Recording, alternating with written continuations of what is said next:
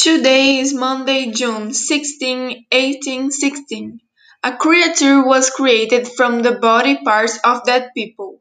My name is Beatrice Fisher and this is the Naples newspaper. Frank was a stranger creature, but he still helped and he was the best friend of his creator, who was a scientist, and every day that happened it was the same thing always.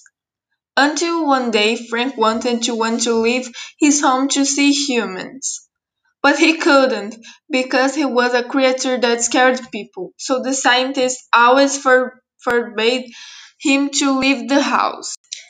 So it was in a day that the scientist had to leave his laboratory, and then after he left Frank went out, but without his seeing him, and that he killed a person in the street in that all humans looked and thought this was not normal, but a fantasy. So humans were very afraid of Frank because of what happened.